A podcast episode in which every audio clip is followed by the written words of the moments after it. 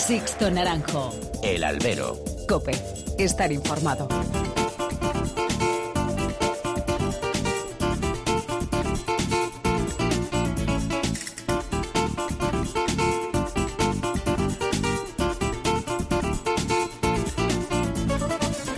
Muy buenas y bienvenidos a esta nueva emisión del Albero, a la cita con los toros que tenéis todas las semanas aquí en cope.es. Recibid un cordial saludo de que nos habla de Sixto Naranjo en nombre del equipo que hace este programa.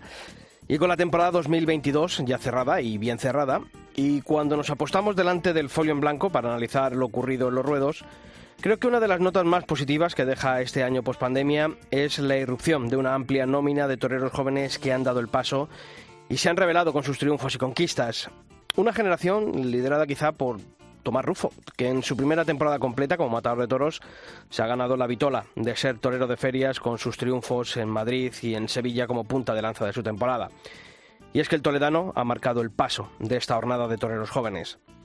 Pronto, muy pronto, en Madrid, despuntó un paisano suyo, Ángel Tellez, que con dos actuaciones en San Isidro y una puerta grande, la segunda de ellas, se encaramaba las posiciones de privilegio. Una irrupción no tan sorpresiva para quienes habíamos visto a este torero como una esperanza de futuro cuando despuntaba como novillero. Y en las ventas, por la feria de otoño, lanzó al estrellato a un madrileño, Francisco de Manuel. Despuntó como triunfador de la Copa Chenel en verano y terminó de explotar ese para el mágico 12 de octubre con una actuación tan rotunda como ilusionante para un futuro que se antoja ya suyo sin olvidar de un mexicano, Isaac Fonseca, que se convertía en matador de toros este verano y que ha confirmado en sus tardes, ya en el escalafón superior, que su entrega, su valor y su punto honor, mostrado como novillero triunfador de los últimos años, sigue intacto, ya con el cuatreño. Y otro azteca, Leo Valadez, que a la chita callando ha ido encadenando triunfos y orejas en muchas de las plazas donde ha toreado.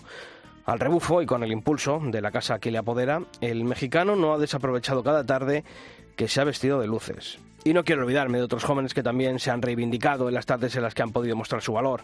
Ángel Sánchez, Gómez del Pilar, Francisco José Espada, Damián Castaño, Adrián de Torres, Jorge Siegas, Colombo.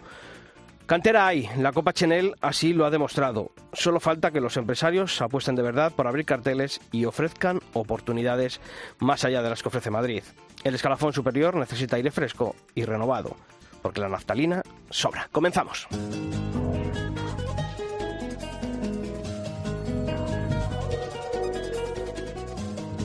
Y como toda la semana ya tenemos abiertos todos los canales de comunicación entre vosotros y esta redacción. Lo podéis hacer a través de las dos direcciones de mail que tenemos, albero.cope.es y toros.cope.es. En las redes sociales también está presente el albero.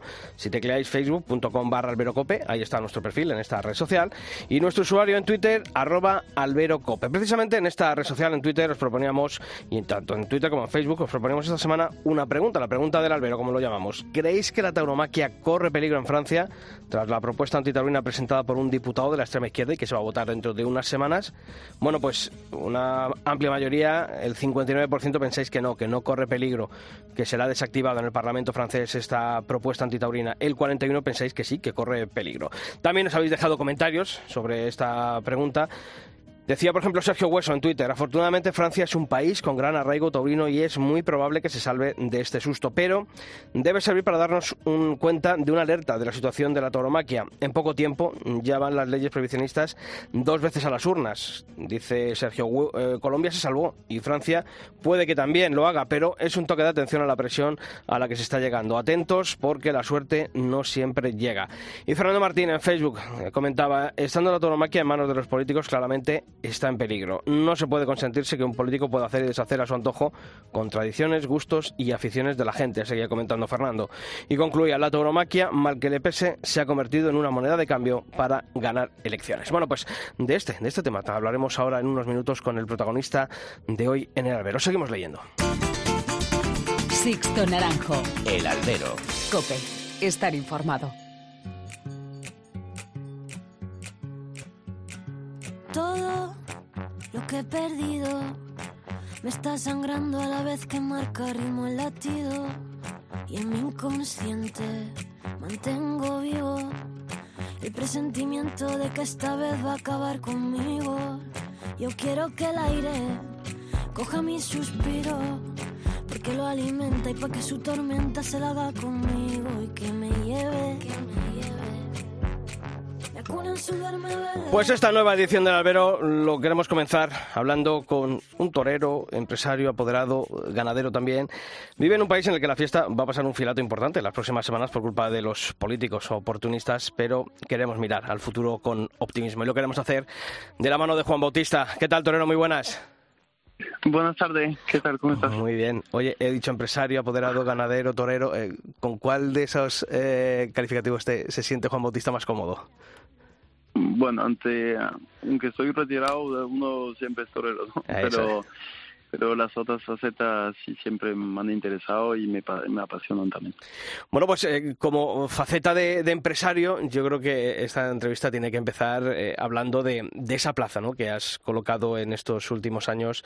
La verdad es que en una posición envidiable, ese espejo de la gestión que se está realizando, no solamente eh, ahí en tu país, en Francia, sino creo que aquí también en España es una plaza donde muchos deberían de mirarse. Bueno, ¿cómo calificarías la, la temporada? Porque creo que ha habido cotas eh, la verdad que bastante altas en lo que hemos visto allí en el Coliseo.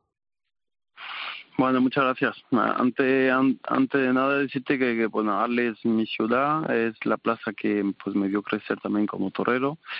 Eh, hemos beneficiado también del gran trabajo de la empresa anterior, que era la de mi padre y mi tío, y pues eh, a nuestro estilo, pues eh, estamos intentando pues seguir en, esa línea de, calidad y categoría, ¿no? Y, darle así así es una referencia y, la verdad pues la temporada ha sido muy interesante en, varias ocasiones, en varios momentos. Yo diría a los puntos eh, ha habido la tarde en que yo Rocarrey con la corrida de la quinta en el mes de abril eh, fue fue sensacional, cortó cuatro orejas. Eh, hubo un indulto que fue un momento mágico y una apoteosia de, Daniel Luque a un toro de Victoria del Río. Eh, hubo una gran corrida de Jandilla muy completa eh, con el triunfo de serie de Juan Leal. Eh, Diego Ventura cortó un rabo, Talavante salió hombro en la Goyesca de septiembre. Eh, fue muy emocionante ver a Álvaro de la Calle eh, torear en esa corrida del mes de septiembre, donde estuvo francamente bien con un toro de vuelta a rueda de Yonet, donde cortó una reja, en fin, eso fueron, luego pues también las noviadas, las novias sin caballo, las colaboraciones que tuvimos con, con todas las escuelas taurinas, en fin, ha sido una temporada importante en Arle. Hmm. Fíjate, hablando de, esa corrida, decías, de, de Roca Rey con la quinta la semana pasada, pasaba por aquí por el albero Álvaro Martínez Conradi y nos decía que para ellos ha sido una de las eh, corridas de, su temporada. Decía, yo creo que eh, esa corrida, eh, al ser un poquito al principio de temporada, ha quedado con el paso del tiempo no olvidada, pero sí que es verdad que todo lo que ocurre al principio parece como que al final el, el devenir de la temporada hace que, nos olvidemos, pero, pero creo que esa corrida marcó un poquito el ritmo de lo que iba a ser el año. Que las figuras iban a empezar a, apuntarse con ciertas ganaderías como así fue después. Sí, exacto. Mm, la quinta mm, empezó a demostrar en darle pues la gran temporada que luego realizó y la apuesta de la figura por un encase pues distinto y una ganadería un poquito nueva para ello, pero que han confiado y, ha hecho una gran temporada de la quinta. Luego pues la encerrona de Daniel Luque en Dax o el indulto de Santander la faena de Ginés Barría Montmarsan, en fin, yo estuve presente en, varias de esas corridas y, fue de verdad pues eh, muy rotunda la temporada de esa ganadería. Mm. Oye, ¿cómo se hace, Juan, para juntar en un cartel a Aventura y a Guillermo Hermoso? Eh, intentando pues eh, limar los pequeños conflictos que pueda haber y pues mirando para interés del aficionado, eh, explicando las cosas. Eh, bueno, se, se consiguió en dos ocasiones este año, tanto en Arle como en Mejanes. También conseguimos juntarlo y la fueron mm, matinales o tarde de rejoneo muy muy interesante para aficionados. Mm, ¿Para el 2023 eh, vas a volver a intentarlo? sí, sí, sí, por supuesto. Lo estoy en ello en ello y así me gustaría Oye, yo creo que hay luego una corrida en la Feria del, del, Arroz que creo que ya es una de las citas de la temporada por, por todo lo que significa eh, dentro y, fuera del ruedo, ¿no? que es la, la, corrida goyesca. ¿no? Yo creo que lo habéis elevado a una categoría en la que, bueno, yo creo que siempre se habla de determinadas corridas ¿no? que, que siempre están marcadas en, rojo en el calendario, ¿no? la corrida de, del Domingo de Resurrección en Sevilla, la corrida de beneficencia en las ventas. Yo creo que esa corrida goyesca de, de Arles también se ha ganado esa categoría ¿no? dentro de la temporada. Exacto, sin lugar, sin lugar a duda es la corrida referente de la temporada francesa, la corrida donde quieren estar todos, tanto los aficionados como las figuras del toreo. Eh, es ya la número 15 edición de esa corrida goyesca con decoración. Eh, fue pues una, un atrevimiento, un, invento pues que, hicieron mi padre en, en, su época con, con Christian Lacroix, eh, diseñador de, Arles y, y, a partir de ahí pues todos los años me he contado con la co colaboración de artistas geniales de todo el ámbito que han, han, vuelto a decorar a su gusto la plaza y, y, ese descubrimiento cada, cada año pues atrae al aficionado, al público más ocasional y pues te conseguimos entradas. Este año hemos vuelto a rozar la, las 10.000 personas en la corrida goyesca, en fin, eh, con un gran ambiente, ¿no? Eh, con una corrida muy especial. -huh. Has dicho al principio, eh, bueno, que agradecías obviamente el trabajo anterior realizado por, por tu padre, eh, eh, sin olvidar ese legado que, que, has cogido, pero has dicho que quieres marcar un, un, estilo, ¿no? Dejar, ¿Cuál es el sello que quiere dejar Juan Bautista como empresario de la Plaza de Toros de, de Arles? Bueno, eh, intento eso. Hace, lo, hemos hablado antes de la quinta. Este año la mató Rocarey con Manzanara y Ferrera. El año anterior fueron Morante, Pablo Aguado, la alternativa de Maxim Solera. Me gustaría eso, conseguir que Arley fuese un referente para así ganadería un poquito más eh, ocasional y para la figura, pero donde decidiera apostar por ella en, una plaza de primera categoría como es Arley eh, luego consolidar la corrida goyesca, esa variedad también pues de, espectáculo y de, y de estilo ¿no? que puede tenerle tanto en la corrida torista, torrerista, artística como la de la goyesca o de rejoneo. Eh, hay muchas corridas camarguesas también durante todo el año. Eh, en fin, hay, seguir aportando esa variedad y manteniendo la, la calidad y la categoría. ¿no? Y con los resultados en la mano de estos últimos años, la gestión del Coliseo de Arlos en, manos de, de, Juan Bautista, eh, ¿dónde está el margen de mejora? ¿En qué trabaja Juan Bautista, por ejemplo, de cara al año 2023 para intentar mejorar lo realizado en este 2022?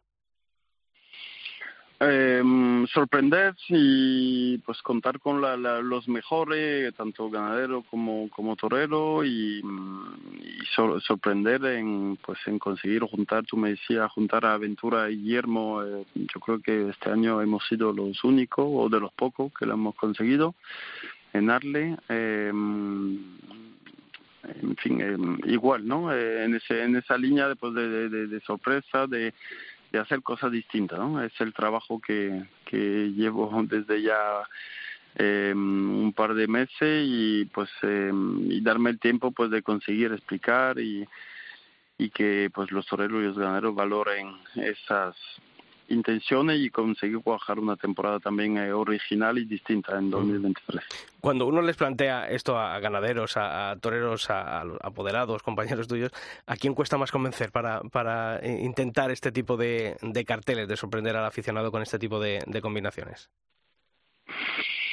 No, pues luego hay que coincidir en, fechas, en, en idea de carteles seducir, ¿no? Un poquito al artista, ¿no? Con, con una programación eh, distinta, que eh, conocer bien eh, su plaza y la afición que viene a visitarla es, es fundamental y pues eh, tener ese margen de, confianza con, con, los toreros y con los ganaderos para poder eh, apostar con ellos, ¿no? Y tener y tenerlo de, desde mi lado, ¿no? Eh, y luego pues cumplir y, desde luego con, con esos eh, en esos puntos pues es el por qué y los los hemos conseguido acontecimientos y por qué los vamos a seguir consiguiendo. Porque hay mucha confianza con, con todas las figuras y con lo, los ganaderos principales. Hmm. ¿Hay algo ya apuntado para apuntalado para 2023 o todavía es pronto? No, estamos pues en, en, en, el principio de todo, ¿no? En la elaboración principio del principio y en la, en la más costosa y más complicada, ¿no? Eh, espero dentro de, de, un mes pues tener ya más eh, claro todo, ir finalizando. Nos gustaría anunciar los carteles durante el mes de enero o con uh -huh. mucho principio de febrero, o sea que muy temprano en, en el año y y o sea que mm, en ello estoy. Bueno, la quinta ya nos dijo la semana pasada que tenía corrida para Arles el próximo año.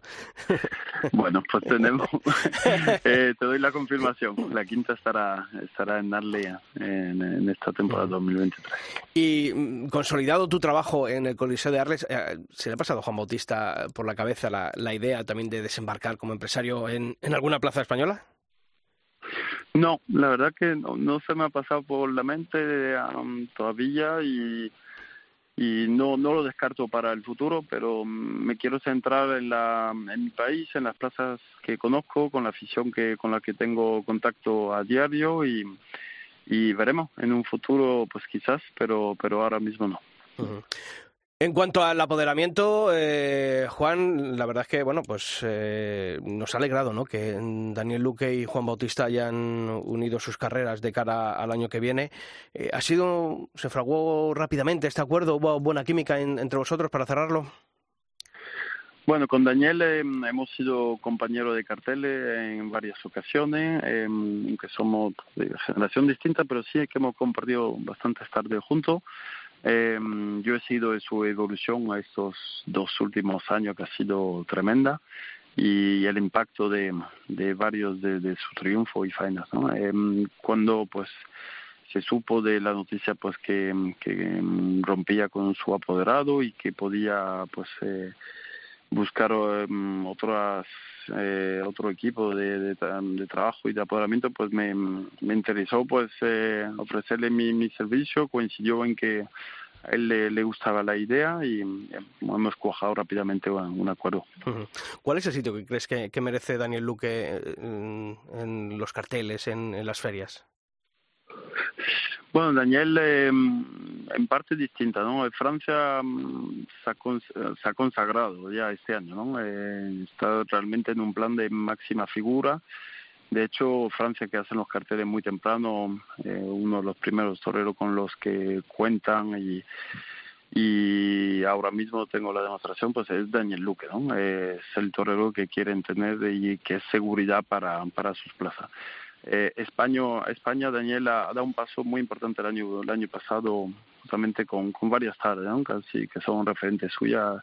La Puerta del Príncipe de Sevilla, la tarde de Pamplona, eh, los varios indultos que tuvo, ¿no? el, de, el de Palencia y entre otros.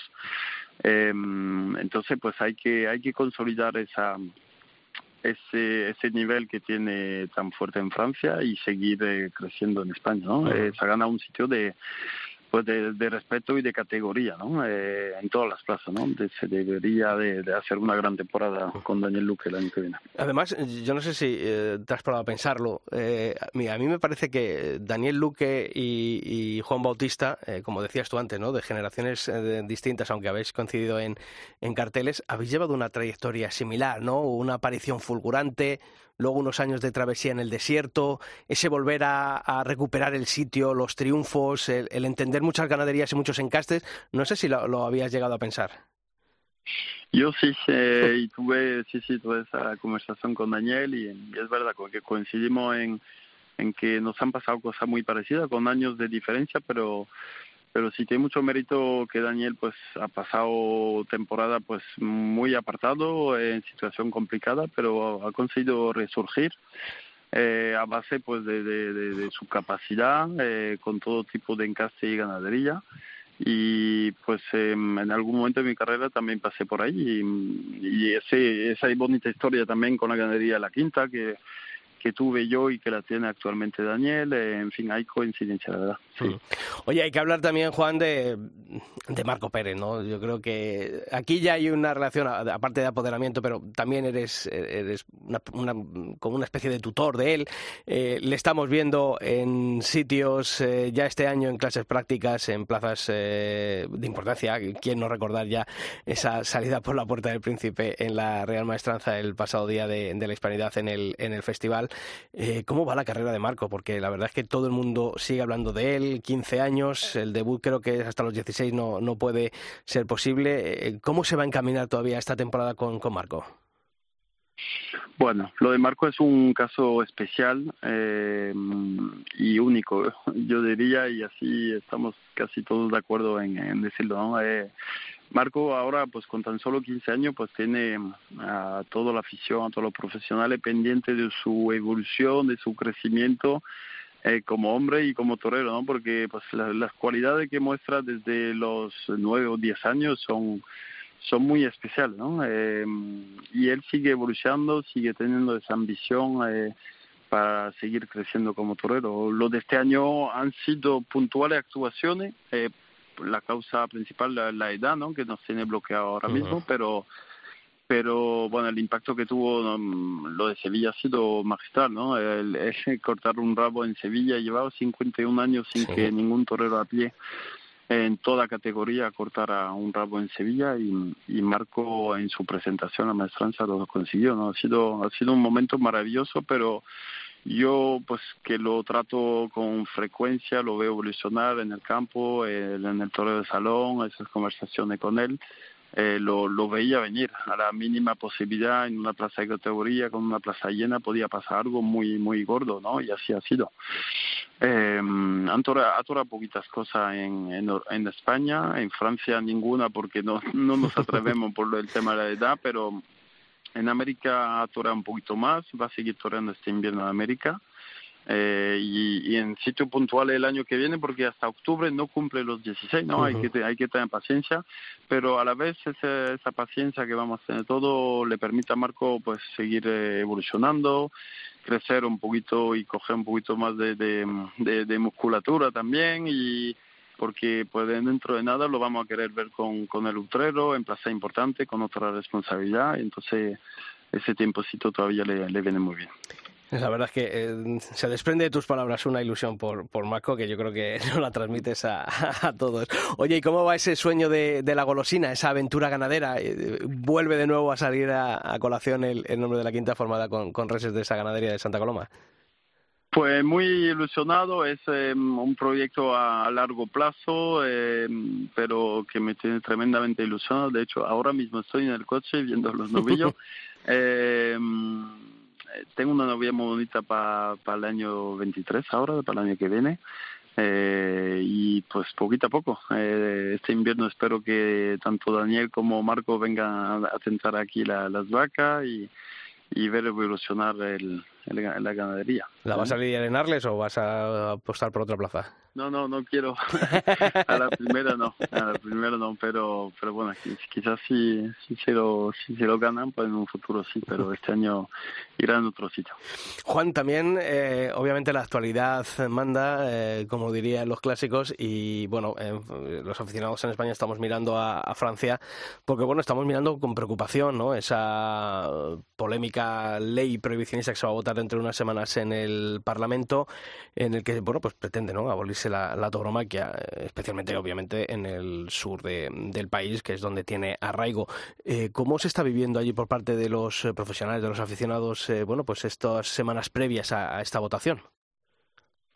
Bueno, hay una gran movilización de todos los profesionales de la ciudad taurina a nivel político taurino, eh, de todos los aficionados. Eh, hay una cierta preocupación porque nunca había llegado una, una propuesta de ley así en, en la Asamblea, en Francia.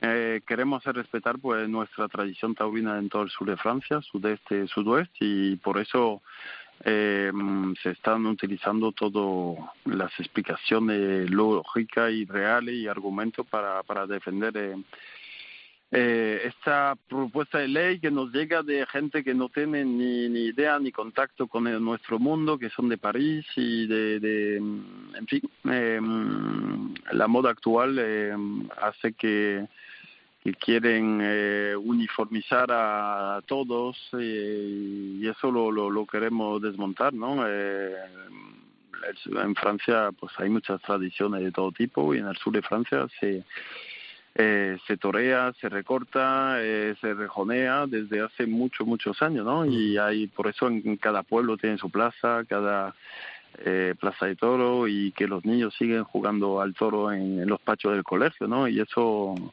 eso lo vamos a defender con fuerza el día 24 y y hay apoyos políticos que... hay apoyos políticos para que no prospere esa esa iniciativa Sí, sí, sí, hay apoyos. Eh, esperemos tenerlo lo suficiente, pero hay apoyos, por supuesto. Hay gente de muy alto nivel eh, político, eh, ministro, eh, que, que, están completamente a la contra de esa propuesta de ley y a favor nuestra. Eh, eh, pero también los hay que están a favor, o sea que va a estar, va eh, duro la pelea, pero pero confiamos en que en que la vamos a ganar. Y Juan Bautista, ¿cómo ve la situación de la tauromaquia, bueno, pues después de, la pandemia? ¿Ves eh, futuro, el futuro con optimismo? ¿Lo ves con preocupación a, nivel eh, sector eh, cómo, bueno, pues está evolucionando eh, económicamente la, organización de ferias? Eh, ¿Lo ves con, optimismo o, lo mantienes ahí con, con expectativas a ver todavía lo que puede pasar con la crisis que tenemos encima? Sí, con expectativa lógica, con algunas preocupaciones también. Optimismo hay, siempre hay, que hay, hay, que tenerlo, pero pero sí que pues se nota que estamos la vida actual eh, cambia, eh, la forma de comer, la forma de eh, de, de, todo y eso puede influir en influir en, tradiciones pues ancestral como como esta del, del toro no eh, esperemos que no pero bueno eh, contamos que hoy pues hay sigue habiendo mucho mucho público en, en las plazas de toro tanto en España como en Francia que la fiesta taurina además hace vive, vivir muchos comercios mucho eh, muchas personas, ¿no? Que mmm, todo eso nos da todavía más fuerza, ¿no? Eh, la eh, la libertad del toro en el campo y la protección del estado así natural eh, es una cosa muy importante y que hay que explicar. Eh, la raza del toro eh, de corrida pues también es algo único que hay que proteger. Eh, eh, la movilización pues de los aficionados de las escuelas taurinas nos, nos tiene que tiene que haber una unión que quizás eh, cuesta trabajo tener y no se termina de llegar, pero pero llegará un momento que, que será la, la única solución, a una unión de todas las tradición taurina, la camarguesa, la de recorte, la del toro uh -huh. a la calle, la del rejoneo, eh, que los profesionales de verdad pues se impliquen en todas las uniones en la defensa de, de la y, y, en proteger ya de forma definitiva la, la, la fiesta taurina en, en, de forma global, ¿no? Eh, eh, así lo, lo entendemos todo, lo que los últimos pasos cuestan trabajo darlo, pero, pero tendrá que ser así. Mm. Juan Bautista, empresario, apoderado ganadero, pero lo que decías tú, torero, eh, el gusanillo le tienes ahí a, a raya, eh, ¿se te pasa por la cabeza algún día volver a, a vestir el, el chispeante? No, no, no, de, de vestir otra vez el traje no, para nada. Alguna ocasión sí, de, es verdad que pues se toca algunas de cera y lo hago en, en casa o en casa de amigos, pero pero más bien sobre el momento por, por apetecer volver a sentir esas sensaciones, ¿no? Pero um, en muy rara ocasión y no, no, es algo que echo de menos, la verdad, estoy uh -huh. muy implicado y muy, muy ocupado en todas las otras facetas y, y ya pues ha pasado ya ese momento. Juan Bautista, desearte toda la suerte del mundo y reiterarte la enhorabuena por lo conseguido en este año 2022. Muchas gracias por estar esta semana aquí en el Albero. Un fuerte abrazo. Con mucho, con mucho gusto. Muchas gracias. Un abrazo. Sixto Naranjo. El Albero. Cope. Estar informado.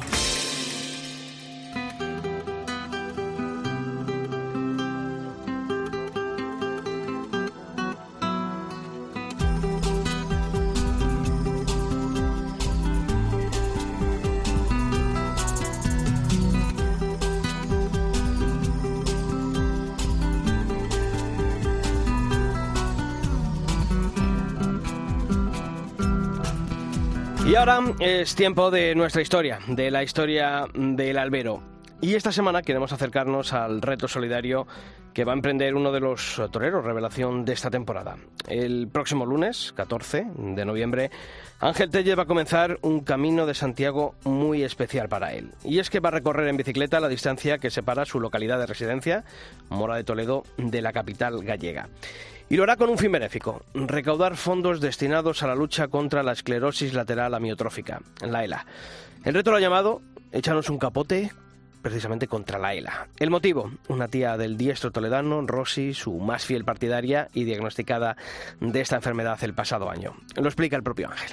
Que gracias a, esta temporada en la que he podido pues aumentar, yo creo que mucho, eh, mi visibilidad, pues eso me ha llevado a, a, echar adelante esta iniciativa y, tratar de este modo pues llegar a, al mayor número de gente posible para, para que conozcan la enfermedad, para, para dar visibilidad a asociaciones como la de Delante Castilla-La Mancha con la que colaboro y, y tratar, eso sí, de, de que me ayuden y de recaudar fondos para la investigación y para sobre todo pues pues mejorar la calidad de vida de, de todos aquellos que, que, lo sufren y de sus familias. Como no podía ser de otro modo, Rosy, su tía, se encuentra ilusionada y al tanto de lo que va a realizar su sobrino.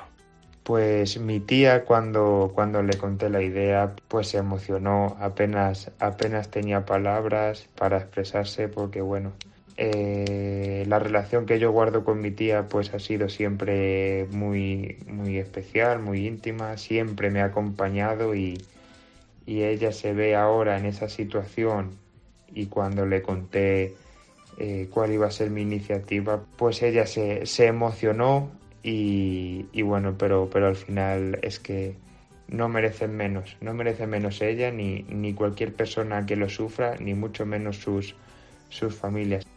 ¿Y el reto en qué consistirá? Pues llegar desde Mora de Toledo hasta la Catedral de Santiago de Compostela. Lo explica así el torero. El planning consiste en, realizarlo en, en, seis etapas, en seis etapas que, en las que tendré que recorrer eh, un kilometraje amplio, que son 740 kilómetros que me separan de aquí de casa hasta, hasta Santiago y, y la cosa es que para darle mayor énfasis y para darle un mayor significado de reto, pues trataré de realizarlo eh, en autosuficiencia, lo haré solo, aunque estoy abierto a que cualquier persona que quiera acompañarme y compartir algún kilómetro conmigo, pues, pues para mí sería un placer y estoy y estaría encantado. Y es que cada kilómetro recorrido contará para recaudar fondos para la lucha contra el hemos acordado una cantidad de, de 10 euros para padrinar cada kilómetro que realice. Vuelvo a repetir que es orientativo porque el objetivo al final es, es con este reto, con esta marca de Échanos un capote contra la ELA y la iniciativa de, de realizar este recorrido desde Casa Santiago, pues, pues recaudar los, el mayor dinero posible, recaudar los mayores fondos para, para esta asociación de adelante contra la ELA. Y es que, como siempre, el toreo y los toreros mostrando su lado más solidario más allá de los ruedos. Muy solidario. Yo tan solo con, con esta iniciativa, eh, aunque vaya al margen eh, o lo realice eh, de una forma distinta a, lo que sería el hecho de torearlo, al final yo lo realizo en bici, que es una de, de, de mis grandes aficiones, pero, pero el impulso importante que, que, me, que, me, lleva a hacer esto también es, es eh, la voz que he podido coger gracias a mi, a mi dedicación, gracias a, ser torero y, y, es por ello por lo que estoy llegando a, a numerosas personas, a empresas y demás, gracias a ese altavoz que, que me ha posibilitado eh, mi profesión. ¿Y cómo se puede colaborar con esta iniciativa? Bueno, pues por ejemplo, por Bizum, haciendo una donación en el código 03578 en los apartados enviar donación o aportación solidaria. El número de cuenta es 04 3190 0059 9746 1496 2316 o en la web adelantecontralaela.com. Pero todos estos datos lo tenéis más fácil si consultáis nuestra web, cope.es barra toros, donde está puesta la noticia con todos estos datos, o en el perfil de Instagram y de Twitter de Ángel Tellez. Tenéis ahí toda la información ampliada para poder hacer vuestra donación. ¿Y cómo? ¿Cómo se repartirá el dinero obtenido? Lo explica Ángel. El dinero recaudado irá destinado a, a la Asociación Adelante contra la ELA de Castilla-La Mancha y, y el total eh, recaudado pues irá una mitad irá dirigido a, a la investigación eh, ya que se trata de una enfermedad que, que, apenas se, se, sabe nada de ella y la otra mitad irá para para, para ayudas a, a, a, estas, a estas personas, a sus familiares, para, para que su, su calidad de vida mejore.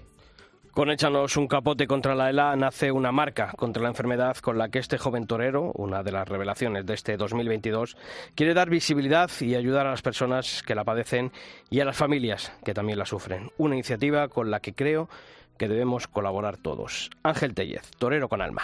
Las historias del albero.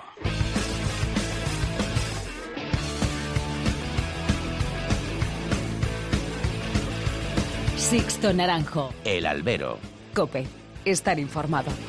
Palabras más o menos ayer me decían. Palabras más o menos que no me quieres.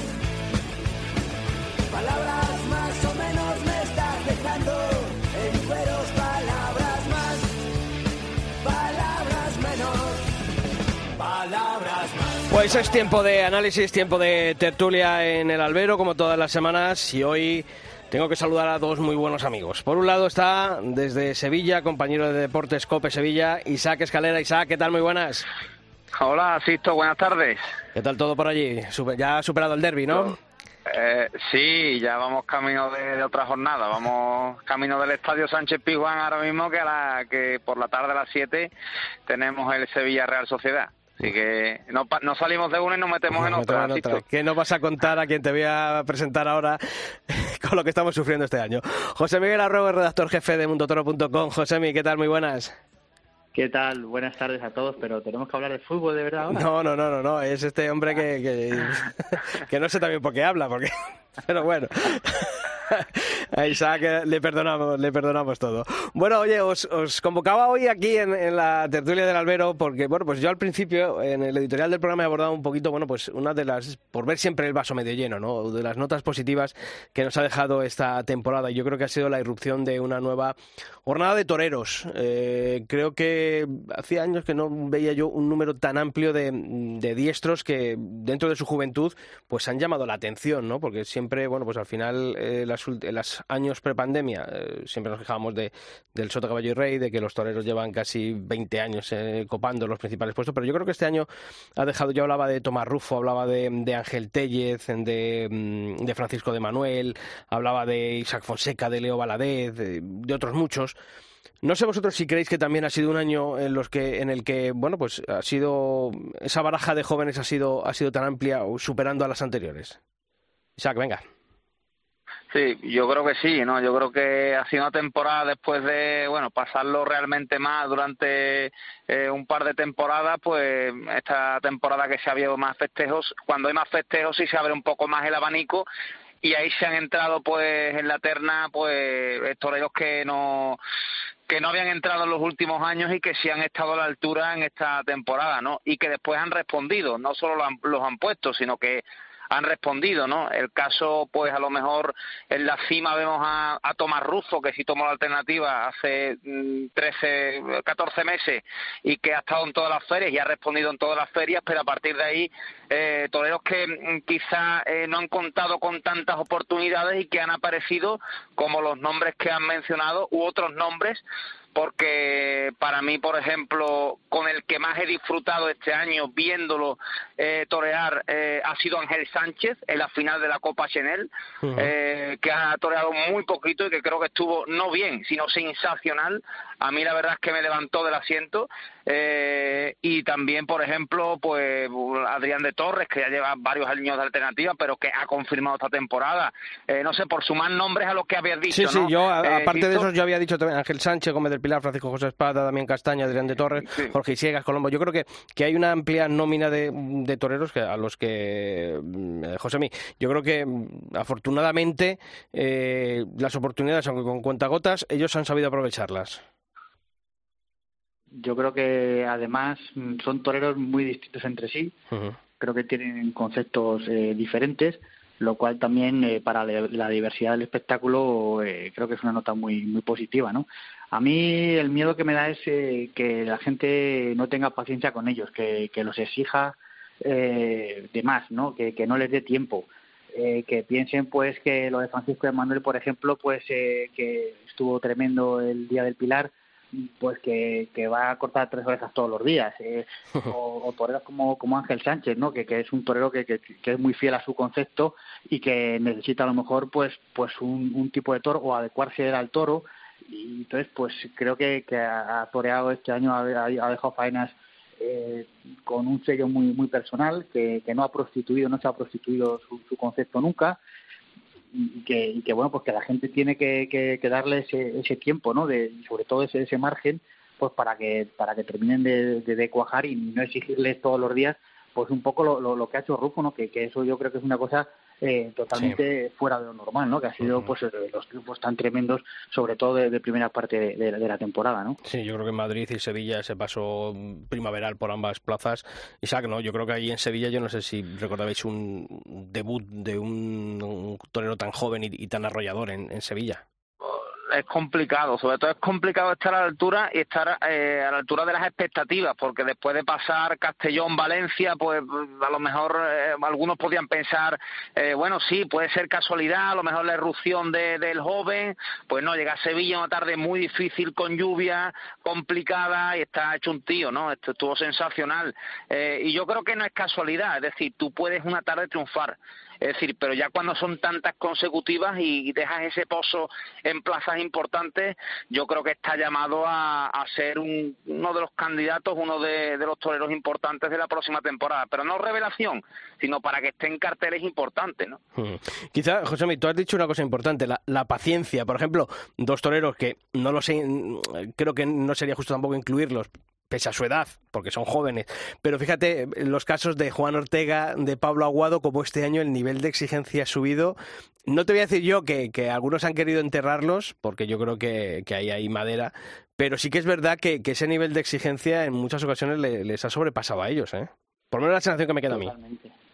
Sí, sí, sí. Luego es que además, claro, son dos toreros de, un palo eh, cuyo referente es Morante de la Puebla, ¿no? Que es otro torero que, que, digamos que tampoco se le puede medir por, por, este rasero pues porque porque ha hecho una temporada eh, tremenda que, que, a lo mejor ha dejado en las 100 tardes pues 30 tardes o 30 faenas mm, brutales no entonces claro pues eh, un torero de, de, ese palo pues siempre se ha salvado pues con un par de faenas con un quite con, con una cosa pues que, a lo mejor se ha hablado durante toda la temporada de eso no y, y eso pues vosotros lo sabéis igual que yo en los años 80 pues Curro y Paula mm, basaban sus temporadas en eso y, y a lo mejor pues con un kit salvaban una feria de, Sevilla, por ejemplo, y eso ahora mismo, eh, en, casos, en casos como el de Juan Ortega o Pablo Aguado, es impensable, ¿no? Porque, pues por ejemplo, la faena de Pablo Aguado en, Sevilla en, en, en, septiembre a mí me encantó, es una faena que yo creo que en el año 19 le hubieran dado dos orejas y el otro día, pues, pues por ejemplo, pues eh, no terminaron, yo creo que no terminaron de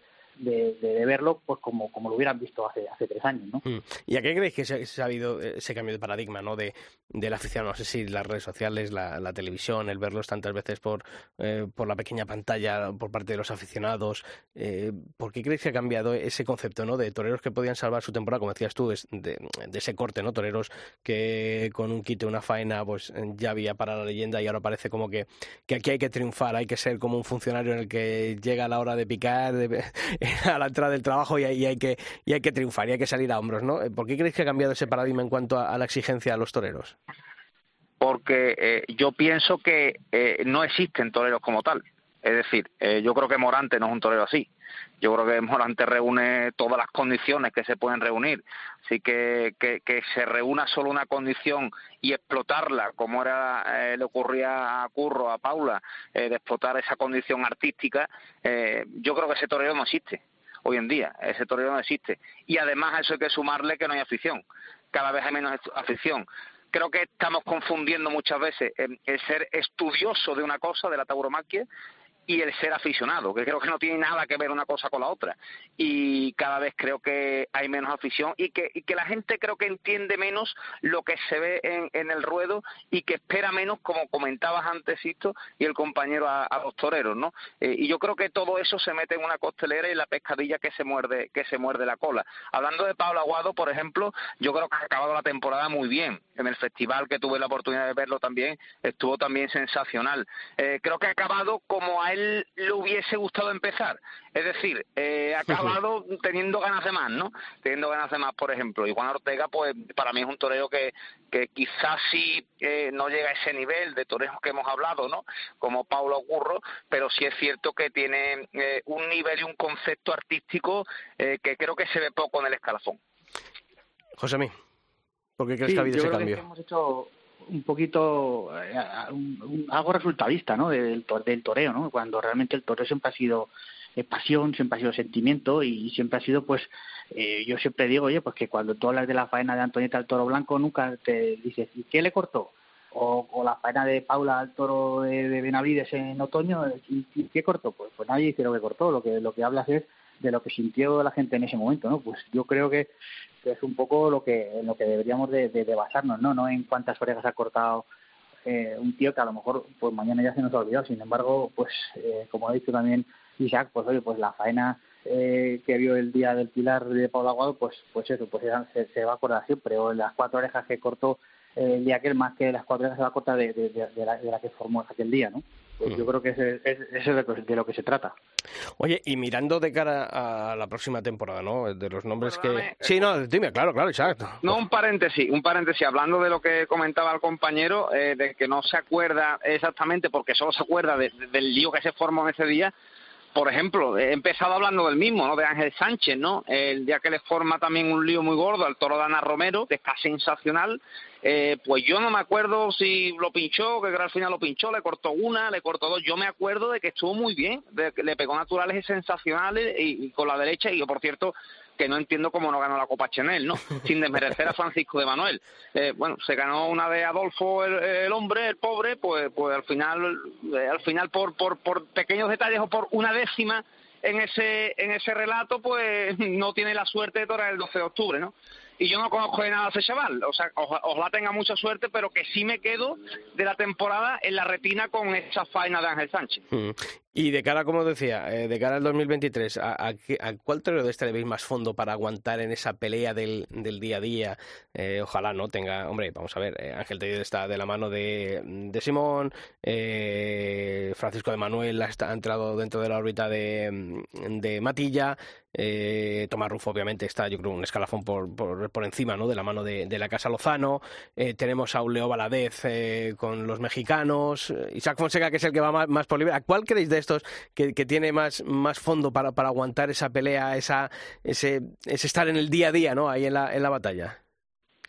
Pues mira, yo eh, de todos los que has dicho creo que tiene unas condiciones eh, tremendas, pero hay uno que lo has nombrado así de pasada que yo creo que es un, un torero que tiene muchas condiciones porque tiene mucha capacidad, da espectáculo en, en todos los tercios es muy versátil con, el capote, con la bandería es un portento y, y, con la espada pues lo sienta de culo, ¿no? Que, es el venezolano Colombo. Entonces creo que es un torero que te guste más o te guste menos, creo que es un torero muy resolutivo y, que creo que además encaja en todo tipo de, públicos y puede dar un espectáculo pues en cualquier plaza, ¿no? ¿Y tú, Isaac?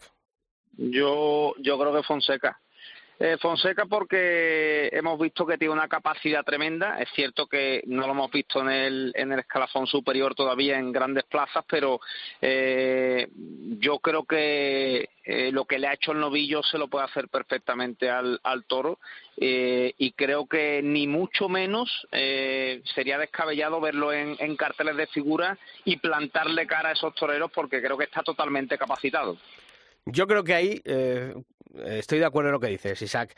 Eh, obviamente en entrega, en valor, en punto honor, eh, pocos toreros le, igualan a, Isaac. Creo que él debe evolucionar. su torero todavía tiene que, limar ciertas, ciertas asperezas. no sé si le hacen flaco favor los que le comparan con, con Roca Rey, pero creo que todavía es un torero con, con bastante margen de, evolución y de mejora, ¿no, José Mí? ¿O a, a ti qué te parece? Eso sobre todo es un torero que como hablábamos antes hay que darle hay que darle tiempo porque claro como tú dices yo es que he, oído esa comparación. Y a mí me, parece que, que, efectivamente no le hace bien al torero porque claro Roca Rey pues estamos hablando de, de, palabras mayores no un torero pues que, desde que tomó la alternativa pues un caso parecido al que hemos hablado de, Rufo no pues que, que triunfó todos los días a golpe cantado eh, y prácticamente pues pues se hizo figura en, en, su primer año de, matador no entonces eh, creo que es un torero con unas cualidades tremendas, como ha dicho Isaac, con un valor también eh, además probado y contrastado y bueno pues que lo que hay que hacer es darle tiempo y, y no exigirle eh, unos resultados tan inmediatos porque claro pues las expectativas cuando se ponen muy altas pues siempre van de, de, la mano de la decepción no Isaac tú qué querías decir sí no simplemente quería apostillar que al final eh, aquí muchas veces todo creo que a lo mejor empezamos a analizar algún torero, alguna faena o alguna temporada o alguna situación, pero aquí al torero lo que le da sitio es torear. Es decir, a lo mejor cuando eh, toree y empieza a torear en, en, ferias importantes, él va cogiendo también su concepto. El concepto no se coge en un día ni en dos. Eh, y yo creo que al final Fonseca tiene lo más difícil que es de tener en este, en este mundo, que es valor. Eso es dificilísimo de tener y a partir de ahí evolucionará. Yo estoy convencido que si el valor lo tiene, que lo tiene, va a evolucionar, ¿no? Oye, en cuanto a Ángel Tellez, eh, yo creo que ha sido un torero que obviamente sorprendió, quizá no tanto a los que, bueno, pues a José y a mí que aquí en Madrid pues nos recorremos todas las, las plazas y nos tenemos visto muchos, sobre todo muchas, muchas novilladas, a lo mejor no nos sorprendió, entre comillas, porque al final eh, lo que pasó en San Isidro para él fue pues todo un pelotazo, un zambombazo en esas dos tardes, tanto con el, un toro de Araúz como después en la, en la Puerta Grande, el día de la Puerta Grande, eh, pero creo que mm, este año no sé si la, el planteamiento de temporada, eh, yo lo he hablado con, amigos eh, comunes y, hemos dicho, se le hizo un poquito larga a Ángel, ¿no? No sé si el planteamiento de temporada para el 2023 tiene que ser distinto, apostar por otro tipo de plaza de carteles o cómo lo, cómo lo ves, José? Pues hombre, yo creo que el hecho de que haya entrado ahí eh, Simón Casas, pues eh, efectivamente la, el planteamiento pues va a ser diferente, ¿no? Yo lo que creo es que es lo que hablamos antes, ¿no? Que es un torero que es que es muy fiel a su a su concepto. Si, si tú te acuerdas hablando de, de sus inicios una tarde, una noche en, en, en Madrid con una novia de los Maños, eh, eh, también si tú si tú recuerdas eh, eh, a, que, que, luego pinchó que es otro de los problemas que, creo que ha tenido para que su temporada haya sido más más rotunda no digamos su irregularidad con el con el acero. Pero desde entonces ya él quería torear de la manera que, que, que bueno pues que se le ha podido ver con más continuidad esta, esta temporada, ¿no? Entonces, pues eh, esa manera de, de, colocarse, de, de, darle el pecho al toro y de, y, de, y sobre todo, pues, de, como decía antes, de no prostituir su, su concepto, ¿no? De, oye, pues el toro ha encajado y toro ha encajado. En, la feria de otoño, pues muchos le, tildaron, yo también debatí con, con muchos compañeros y, amigos eh, pues que a lo mejor no había estado a la altura del toro, pero pero no estuvo a la altura del toro sin, sin, sin afligirse, o sea, sin, sin, pegar ningún, ningún sainete. O sea, él, él incluso, oye, pues expuso, tragó, y incluso pues en varios momentos se, jugó la voltereta, ¿no? Porque él no volvió la cara. Entonces, para mí es, fundamental el hecho de que, de que él tenga claro y tenga asumido que, que ese es su concepto y que no va a renunciar a él y que luego, pues como decía antes Isaac, en el caso de Fonseca, pues el oficio, el rodaje y el torear, pues, pues le darán más mimbres para que le valgan más toros, ¿no? eh, Isaac, allí, eh, sobre todo, bueno, la temporada nos deja, sobre todo en la parte final, en eh, la Feria de San Miguel, esa alternativa ilusionante de, Juan Pedro Calerito. Sí, otro nombre, ¿no? Otro nombre a tener en cuenta. Tampoco es fácil eh, tomar la alternativa en San Miguel y después también haber toreado tampoco y, y estar a la altura de, de la situación. Creo que estuvo bastante bien y es otro nombre a, tener en cuenta, claro. Eh, a Juan Pedro existe, bueno, a Juan Pedro como a otros toreros, ¿no?